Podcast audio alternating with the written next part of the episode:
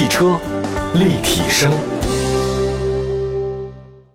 又到了汽车立体声的时间了。大家好，我是董斌，欢迎大家收听我们的节目。那今天呢，我们在节目当中呢，依然跟各位分享的是一份追求一百年。我觉得兴衰史呢倒谈不上啊，因为现在马达还是一个不错的企业，一百年了，一个企业能到一百年，这是相当不容易的一件事儿。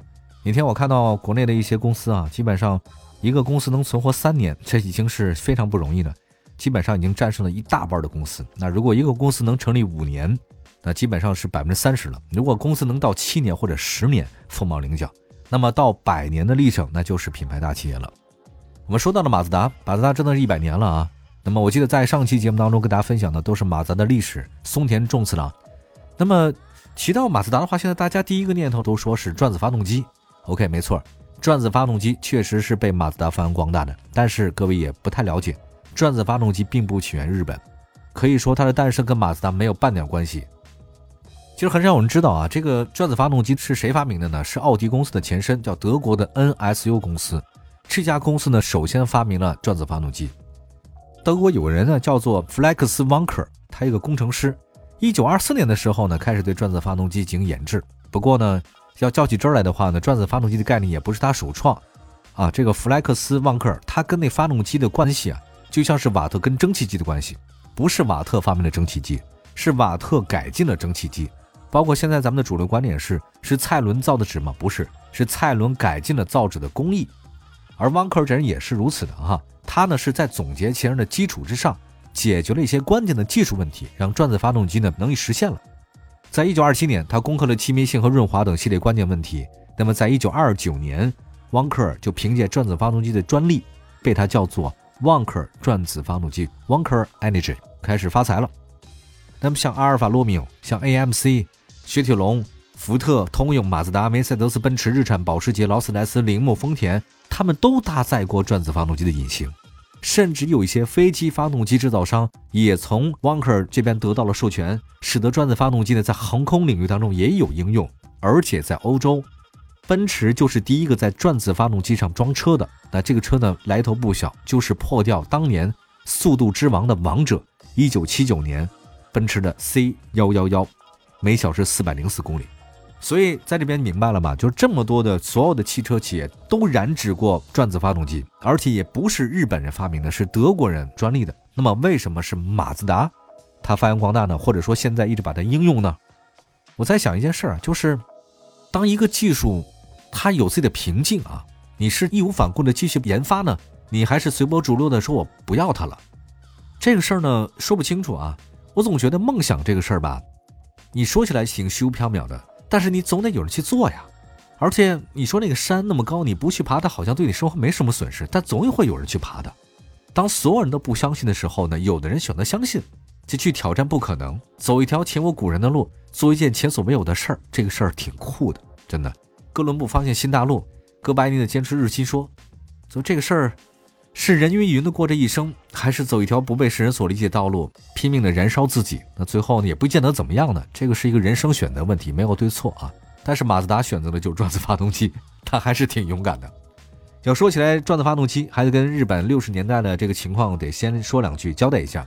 在六十年代，日本车厂林立啊，很多车厂的规模很小。”啊，他们没有办法把精力放在研发上，而是打价格战。所以在上世纪的六十年代，日本车给人感觉呢，就是价格非常的低廉，质量很不好，根本没法跟那些欧美的汽车品牌所抗衡。于是日本颁布了一些新的法规，就是小规模的汽车公司必须要跟大公司合并，以提升日本汽车的产品竞争力。你也可以不被人吞掉，但是你必须拥有一项特别的技术才可以。那么当时的马自达呢，属于被兼并的对象。那再三考虑之下，马自达不是大公司啊，他决定了说，我得有独特技术啊，干脆我就决定引入当时很特别，但是并不是成熟的转子发动机的技术，来摆脱被兼并的厄运。所以，转子发动机就是马自达的救命稻草。但有点出乎意料，转子发动机真在它的旗下呢，还有那么一阵发扬光大了。那么，在一九六一年七月。当时马自达派了八名技术人员到当时的西德的 NSU 公司，就是奥迪的前身，去参观学习备受众多厂商关注的 Wanker 发动机。那么在现场呢，德国人用一枚硬币放在发动机上不倒，深深震撼了马自达的技术员。我说这个发动机太安静了。其实不仅是马自达、丰田、Toyota、通用这些大汽车公司也对转子发动机感兴趣。但是通用啊，他就发现事儿，他说转子发动机也许好的，但是它的量产化难度很大，这个投入成本特别高，他就不干了。那丰田也是如此，只有马自达坚持下来了，因为他不想被兼并。所以他你要不想被兼并，只有独特的核心技术。你没有核心技术的话，那就买，只有买转子发动机的技术。转子发动机有什么特点呢？很简单，就是它的结构简单啊，小巧轻量，运转非常平顺。最主要的是小排量实现大功率。那另外呢，转子发动机是没有活塞的，朋友们，只有一个三角弧形的转子呢，在椭圆形的七身的转动，七身呢被分为三份旋转是每一份的大小呢根据变化而变化，变化量就是转子发动机的排气量。你说这明白了吧？转子发动机呢是四缸机，包括进气、压缩、做工、排气四个冲程都有。那运动原理是什么？你转子转动，混合气体能从进气口吸入，在气室密封的部分被压缩，火花塞点燃被压缩的混合气体，然后气体燃烧之后，它转子就旋转了，废气排出，这个就是四冲程嘛。转组发动机啊，它在那个气室内不断旋转的过程，它是连贯的，它不存在一个就活塞顶到顶部再来回拉升啊。大家都知道活塞嘛，上下上下上下的活塞运动。但它没有上下的运动，所以噪音和震动也小很多。而且转子发动机它就不需要活塞发动机的正时齿轮、凸轮轴、摇臂、气门、气门弹簧这些都不需要它不是上下转动，是在里面自己转，这是它的优点。那么我再说一个它的缺点是什么？就是众多厂商啊打退堂鼓的技术难点在哪儿呢？你看这个原理来看，转子发动机很理想，但三角形的转子顶点在旋转的时候。它一直会高速的摩擦气缸的内壁，一旦长时间运转，气缸内壁就会出现像搓衣板一样的这种磨损，这个磨损叫什么？叫做颤痕。为了找到不磨损内壁的材料，马自达的工程师们费了大量的时间精力，干嘛呢？他们说怎么内壁不磨损呢？我用金、用镍、用铬，用所有的合成材料，甚至我听说马自达的工程师们还异想天开的用内壁用牛骨、马骨作为原材料。当然，结果大家已经想到了，肯定是不行嘛。那这事儿怎么解决了呢？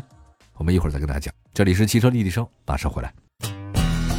汽车立体声，回到汽车立体声，大家好，我是董斌。我们的节目呢，两百多个城市落地播出。今天跟大家说说马自达转子发动机。其实不仅是各位感兴趣，我自己对马自达转子发动机也有一些执念。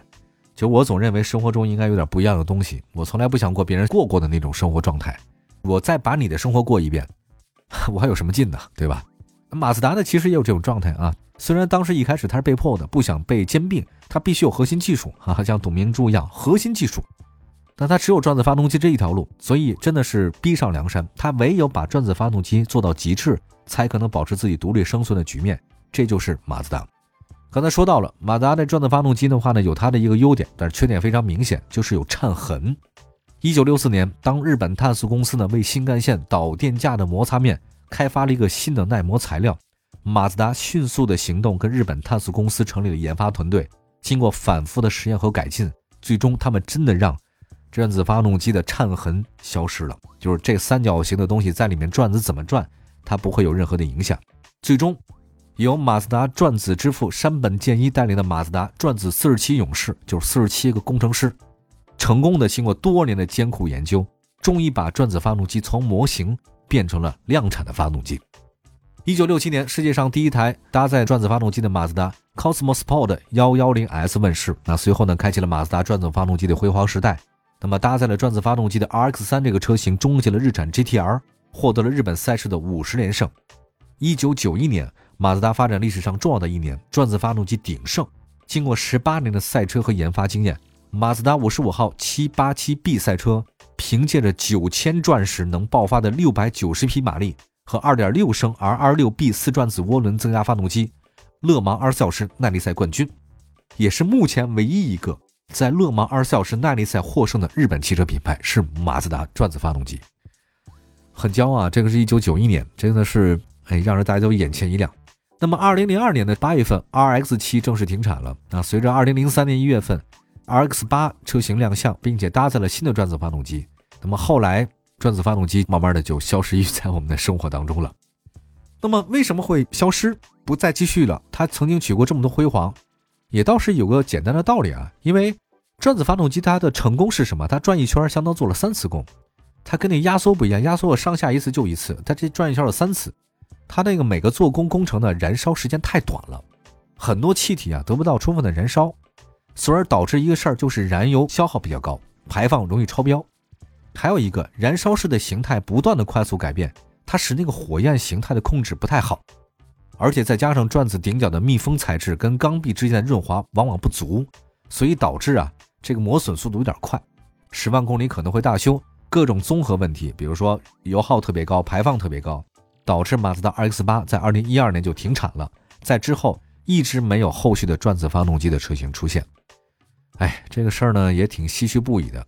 也正是因为大家发现了，就是世界石油价格呢，曾经在上个世纪七八十年代的时候呢，是不断的上涨，导致呢这个油价有点偏高。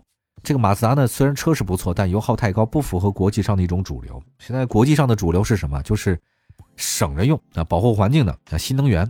但马自达呢，在一九九五年也是因为各种原因出现了亏损，并且呢高居日本亏损排行榜的企业第二名，而且长达六年之久。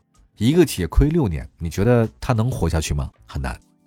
那么，一九九五年的时候，马达所有的希望就是福特公司，但是福特呢是注资了，把自己的持股比例从百分之二十四提升到百分之三十三，并且福特给马自达派了四个社长都是美国人啊。但是他们这个几个美国人呢，甭管说他们脾气不一样啊，性格不一样，名字不一样，但唯一的一个样就是什么？马自达不要再搞转子发动机了。就是一九九五年之后吧，就是跟美国福特开始合作以后，所以叫好不叫座的高端市场，你得节流，你得瘦身。部分马自达的产品跟福特产品呢是同平台，降低开发成本。马自达呢有了一个比较健康的现金流，这没毛病。而且为了唤起呢消费者对马自达的热情，马达六啊推出了一个新的车叫尊重，还记得马六吧，朋友们？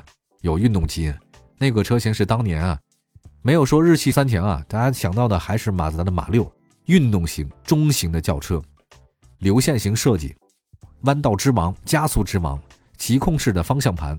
马自达六在当年的整个的中国的汽车市场是一骑绝尘，远远盖掉了什么 Honda，还有凯美瑞，包括其他的什么日产，没有，只有马自达。所以我在想，转子发动机到底是好还是不好呢？它到底有没有一个独特的地方？肯定是有的。那你说它未来那些问题能不能解决呢？这个真的很难说清楚，因为也许未来技术它可能就不是这种转子发动机了。当我听到很多世界上的一些大厂，或者说有悠久历史的汽车企业，纷纷的把自己原有的一些风格所丢弃，开始拥抱新能源和纯电的时候，我的心情非常之复杂。一方面，这些车型的话留给我们特别多美好的印象，在我们童年当中的电子游戏当中啊，我们选择了那种不同的一种车型，你是这样的，我是这样的，各花入各眼，各有所长。当然，现在世界上呢是越来越趋同了。当我们开着同样的车啊，同样的发动机，同样的涡轮增压，或者说未来可能是新能源，都是一电加速，这个会不会让我们的生活变得单调一点呢？当然，你要从保护环境来讲的话，这是没毛病的。可是我们的世界，我们的生活还有很多意义吗？这个也是一个比较大的话题，也不是在本节目所探讨范围之内了。不管怎么说，我们今天呢是把百年的马自达的一些转子发动机的技术呢，简单跟大家介绍了一下。可能还有很多细节没有办法跟大家一一的展示，以后有机会再跟所有的喜欢汽车历史的朋友们分享一下马自达的或者说其他车型的一些非常快乐的一些历史吧。其实有时候多看看历史啊。更有助于我们了解当下的生活状态。感谢各位收听今天的汽车立体声，我是董斌，祝福大家过得愉快，给大家先拜个年，过年快乐！我们下次节目再见，拜拜。